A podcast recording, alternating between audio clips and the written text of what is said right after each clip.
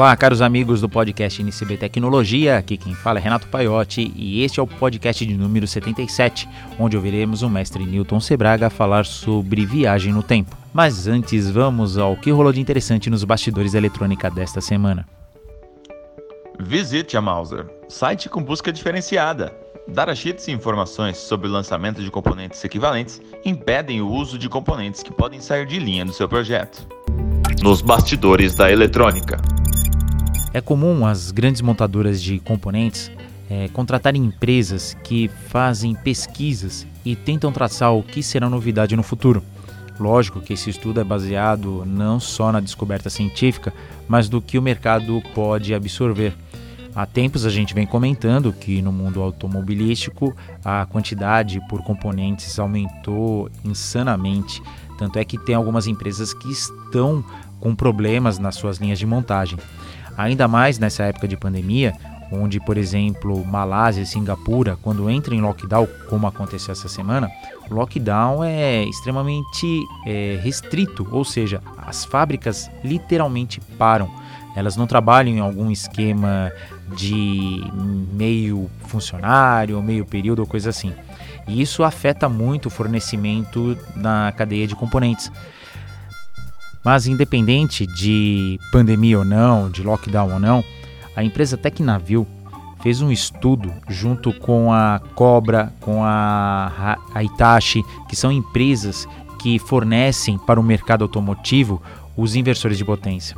E eles calculam que em 2025 o número de é, inversores no mercado terá que ser o dobro do que foi em 2020. Lembrando que 2020 já foi um número histórico para a produção de inversores para carros elétricos. Imagina você ter que dobrar essa capacidade. Então, aqui do Instituto, se podemos deixar uma dica para você que está pensando aí no mercado futuro, ou que trabalhar ou estudar, inversores de potência é um bom mercado. Indo também nesse sentido, só que com um número menor, nós temos aí os sensores sem bateria ah, o mercado, os grandes desenvolvedores de componentes estão querendo desenvolver sensores que utilizam o meio onde ele está para gerar a própria energia, tanto o solar ou como a mudança de temperatura ou como o movimento. Hoje nós temos um problema de colocar, por exemplo, módulos LoRa no gado. Tudo bem que o boi aguenta uma bela bateria no pescoço, não tem problema nenhum. Mas se a gente pensar em outros tipos de cultura, os sensores com uma bateria se torna inviável. E isso, esse estudo desenvolvido por grandes empresas que já estão, todas elas trabalhando, existem vários protocolos de RF é, estudando, entre eles pouco falado aqui no Brasil, que a gente chama de N-Ocean é, que trabalha com esse tipo de sensor é, está desenvolvendo sensores cada vez mais leves e com uma taxa de transmissão até boa, que a gente vai pensar em LoRaWAN, ZigBee, a próprio protocolo da Ocean, por exemplo, para mandar esses dados. Então você poderia colocar em plantas e não se preocupar com as baterias, ou colocar em pequenos animais, por exemplo. Então é, o mercado já pede esses tipos de sensores e eles já estão sendo fabricados e em breve nós teremos aí um salto na produção e na utilização desses sensores, principalmente quando a gente fala no mundo agro, por exemplo. E para finalizar, a empresa Axion Space está pretendendo colocar um módulo na estação espacial. Isso é um acordo que já está sendo tratado com a SpaceX e a NASA para que possam levar turistas a, a ficar um tempo na estação espacial. Então teremos voos constantes. Isso não há de demorar, eles já estão na construção desse módulo e pretendem mais ou menos aí até em 2028 já conseguir é, ter uma rota comercial para levar turistas na estação espacial. Então, se você já tem interesse, pode começar a juntar mais dinheiro aí na poupança, que provavelmente os primeiros voos não serão nada baratos, mas pelo menos abre uma nova perspectiva. Então, gostaria de convidar você a assinar esse canal, nos seguir aqui na, no nosso canal de podcast e também estamos nas redes sociais. Lembrando que temos nosso canal no YouTube, que toda sexta-feira nós, engenheiros aqui, ou robistas ou entusiastas da eletrônica, batemos um papo legal às 4 horas da tarde na nossa live. Agora vamos ouvir o mestre Newton Sebraga. Você sabe o que é bom? Bom é Bill of Materials, ou lista de materiais A Mauser disponibiliza a ferramenta BOM, que permite cotar e comprar a lista completa de materiais necessárias para o seu projeto de forma inteligente, rápida e procurando os produtos mais atuais que satisfazem as suas necessidades. Palavras do mestre Newton Sebraga.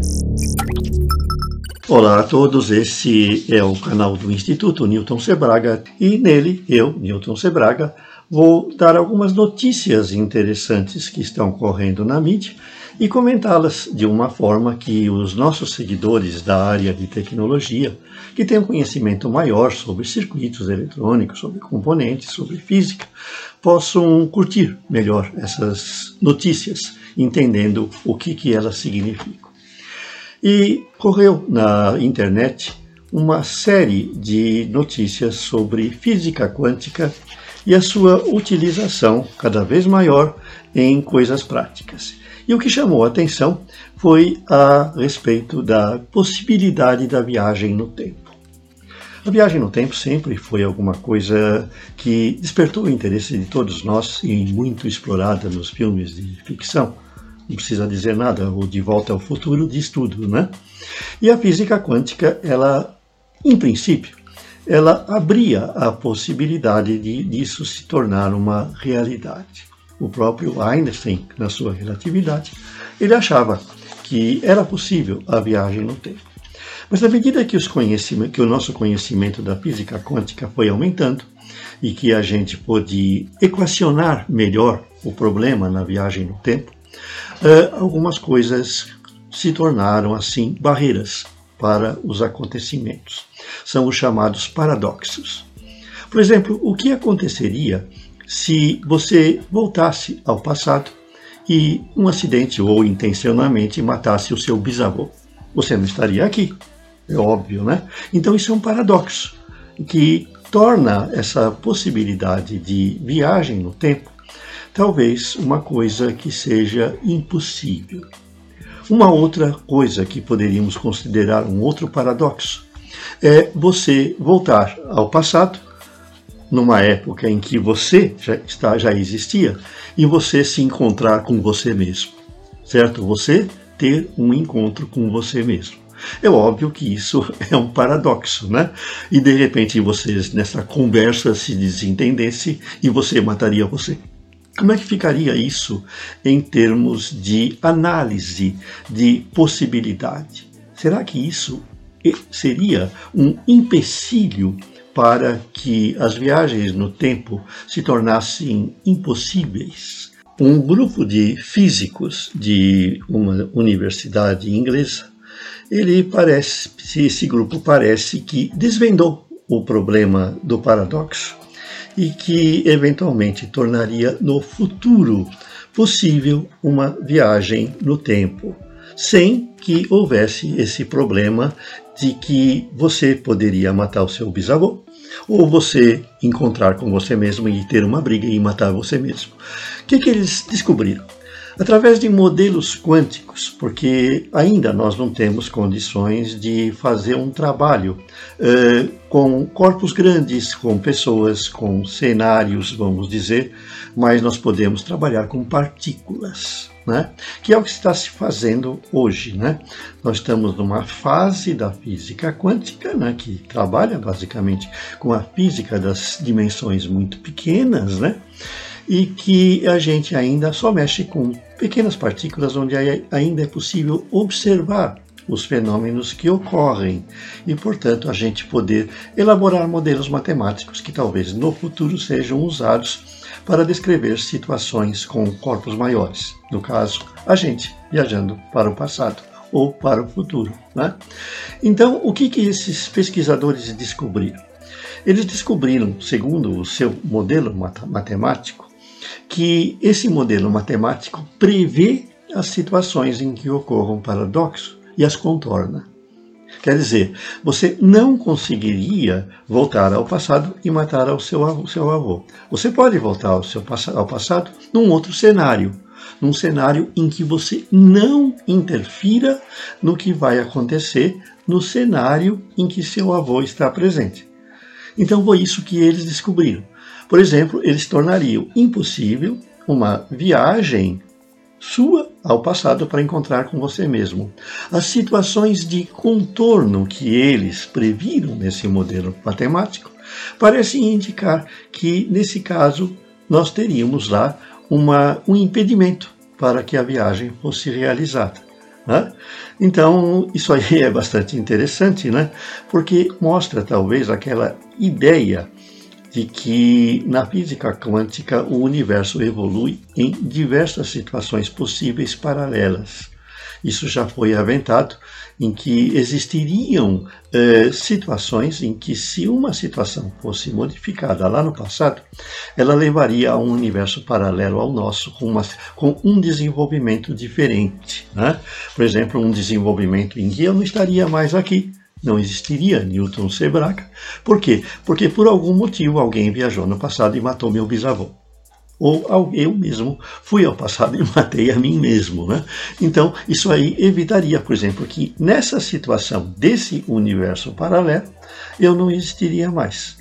Então, eles estão uh, fazendo isso ainda com análises matemáticas análise no mundo das partículas ainda, prevendo que é possível que isso ocorra e que talvez a viagem no tempo seja realmente possível. Mas a gente teria que considerar as situações de contorno. Por exemplo, de repente, segundo um modelo matemático que se desenvolve, eu consigo voltar ao passado. Mas como eu modifiquei esse passado, eu não consigo voltar ao presente novamente, como ele é. Então tudo isso vai mudar. Eu volto num presente modificado. E sabe-se lá como que ele vai ser modificado. E aí, quando eu voltar ao presente, eu descubro que eu não existo mais. Né? Então, vocês vejam que a física quântica ela é muito bonita é, a partir do ponto de vista em que, às vezes, ela foge da lógica. Né?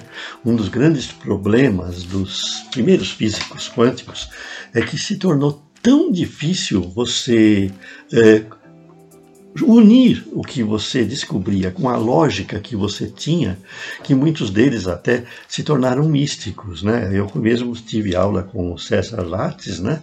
E a gente percebia que a física quântica, de certo modo, mexia com a cabeça dos primeiros físicos, né? E mesmo dos que vieram depois, e até em alguns agora, né?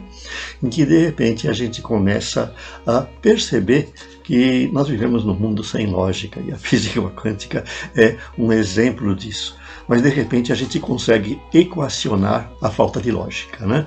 E aí a gente consegue trabalhar e ter lógica naquilo que não tem lógica, né? Que seria a física quântica e criar coisas fantásticas. É que nós já começamos a ter aplicações para a física quântica em tecnologia. A gente já consegue equacionar certos fenômenos e aplicá-los na criação de certos dispositivos eletrônicos. Por exemplo, é o caso do computador quântico. E eu voltarei a falar disso numa próxima oportunidade. De qualquer maneira, não fiquem decepcionados. De repente, certo, aquilo que a gente tem lá no dock com o seu DeLorean voltando ao passado, talvez não seja apenas ficção e como em muitos outros filmes que a gente viu no passado, né? nos filmes do Flash Gordon, né? E no Dick Tracy, né? isso aí pode nos levar à conclusão de que aquilo que a gente fala, ah, não, hoje é impossível, porque os paradoxos da física quântica não permitem, de repente pode se tornar realidade. Voltaremos numa próxima oportunidade